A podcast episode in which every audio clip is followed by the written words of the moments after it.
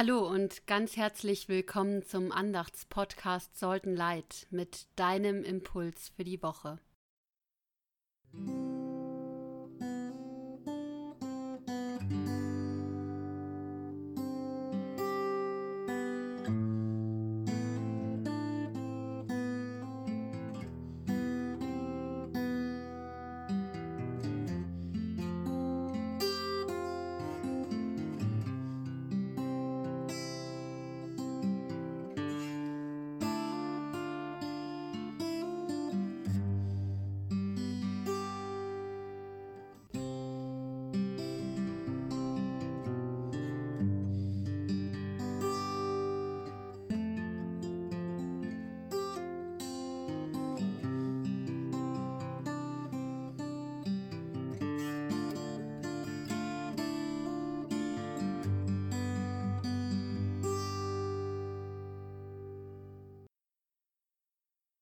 Im Namen Gottes, des Vaters und des Sohnes und des Heiligen Geistes. Amen. Gott, manchmal im Leben kommt alles auf einmal. Da hört es nicht bei einer mittleren Katastrophe auf, und ich frage mich, wie soll ich das alles aushalten? Und dann kommt jetzt auch noch Corona obendrauf, und es wird sogar wieder schlimmer. Die Sorgen wachsen und wachsen. An manchen Tagen kann ich das gut aushalten, an anderen wachsen sie mir über den Kopf hinaus. Wie schön wäre es, Gott, sie einfach mal abgeben zu können. Nimm du sie mir doch mal ein Stück ab. Dann kann ich mich wieder freier bewegen und klarer denken. Amen. Im ersten Petrusbrief schreibt der Verfasser an christliche Gemeinden in ganz Kleinasien. Am Ende des Briefes ruft er sie zur Glaubenswachsamkeit auf und verlangt von allen Christinnen und Christen Folgendes. Euer Umgang miteinander soll von Demut gekennzeichnet sein, denn den Überheblichen stellt sich Gott entgegen, aber den Demütigen schenkt er seine Gnade. Beugt euch also demütig unter Gottes starke Hand, dann wird er euch groß machen, wenn die Zeit dafür gekommen ist. Alle eure Sorgen werft auf ihn, denn er sorgt für euch. Dein Wort, Gott, ist meines Fußes Leuchte und ein Licht auf meinem Weg. Halleluja. Alle eure Sorgen werft auf ihn, denn er sorgt für euch.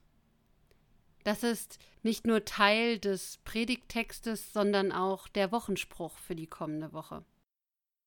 Und erstmal klingt das ganz nett. Alle eure Sorgen werft auf ihn, denn er sorgt für euch. Aber für mich ist das auch ein bisschen ausgelutscht mittlerweile.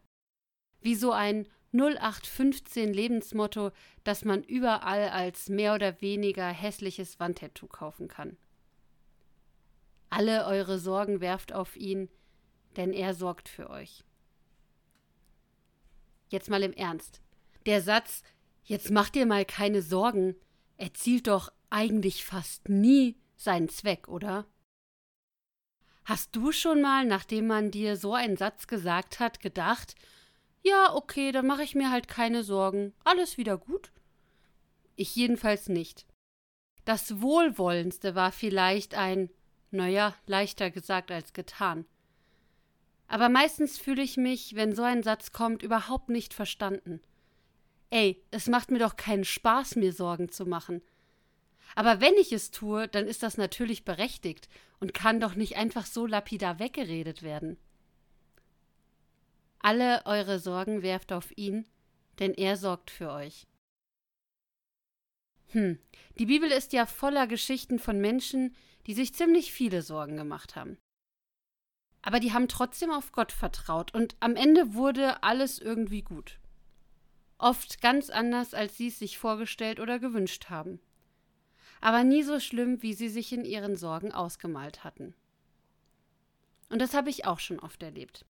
Wenn ich mich mal wieder in irgendwelche absurden Sorgen hineingesteigert habe, hat mein Therapeut mich gefragt, was kann denn im schlimmsten Fall passieren? Ganz realistisch. Das erste Mal bei dieser Nachfrage war ich etwas überrumpelt. Aber wir haben zusammen das Worst-Case-Szenario durchgesprochen und sogar dafür gangbare Lösungen gefunden. Dadurch waren meine Sorgen nicht weniger, aber sie haben keine so große Rolle mehr gespielt, weil mein Fokus eher auf der Lösung bzw. meinem Umgang mit dem Problem lag. Und natürlich ist es auch nie so schlimm gekommen, wie ich mir ausgemalt habe. Und ich glaube, das ist damit gemeint. Alle eure Sorgen werft auf ihn, denn er sorgt für euch. Das heißt jetzt nicht, dass wir alle ab sofort wie liebeskranke Elfen durchs Leben hüpfen und völlig sorglos leben. Das heißt, wenn mir meine Sorgen zu viel werden und ich das Gefühl habe, ich komme allein damit nicht klar, dann kann ich sie ein Stück weit abgeben. Denn sie werden mitgetragen von Gott und liegen mir nicht mehr ganz so schwer auf der Schulter. Ich habe dann Platz und frei gewordene Energie, um nach Lösungen zu suchen um mich auf das Gute in meinem Leben zu konzentrieren und nicht alles von Sorgen bestimmen zu lassen. Ja, ich weiß, das ist leichter gesagt als getan. Meist hilft es aber tatsächlich, sich einfach mal seine Sorgen von der Seele zu reden. Und es ist dann fast egal, ob mit dem Therapeuten, einer Freundin, dem Pfarrer im Seelsorgegespräch oder eben direkt mit Gott in einem Gebet. Einmal laut ausgesprochen, lässt das Ganze oft ein bisschen realer und auch kleiner werden. Und wenn ich dann noch darüber nachdenke, was ich schon alles geschafft habe, dann lässt mich das auch zuversichtlicher an die Sache rangehen. Ja, du kannst Gott erzählen, wie groß deine Sorgen sind. Aber versuch doch mal deinen Sorgen zu erzählen, wie groß Gott ist. Großer Gott, Heute probieren wir das mal aus. Wir werfen alle unsere Sorgen auf dich. Fang sie auf. Nimm sie uns eine kleine Zeit ab.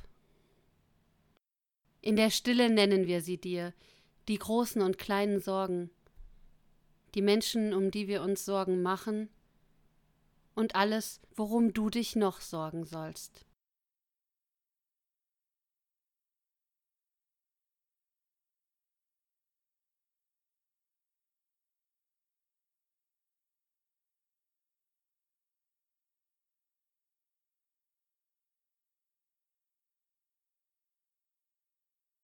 Im Vertrauen darauf, dass du dich um uns sorgst, beten wir gemeinsam. Vater unser im Himmel, geheiligt werde dein Name, dein Reich komme, dein Wille geschehe, wie im Himmel so auf Erden. Unser tägliches Brot gib uns heute und vergib uns unsere Schuld, wie auch wir vergeben unseren Schuldigern. Und führe uns nicht in Versuchung, sondern erlöse uns von dem Bösen denn dein ist das Reich und die Kraft und die Herrlichkeit in Ewigkeit. Amen. Nimm dir den Wochenspruch vielleicht mal ein paar Tage mit in dein Leben. Alle eure Sorgen werft auf ihn, denn er sorgt für euch. Was bedeutet dieser Spruch für dich? Kann er dich vielleicht entlasten? Ich wünsche dir jedenfalls eine Woche mit wenig Sorgen und dafür ganz viel sorgloser Freude. Vielen Dank fürs Zuhören und bis nächste Woche. Gott segne dich und behüte dich. Gott lasse sein Angesicht leuchten über dir und sei dir gnädig. Gott erhebe sein Angesicht auf dich und gebe dir seinen Frieden. Amen.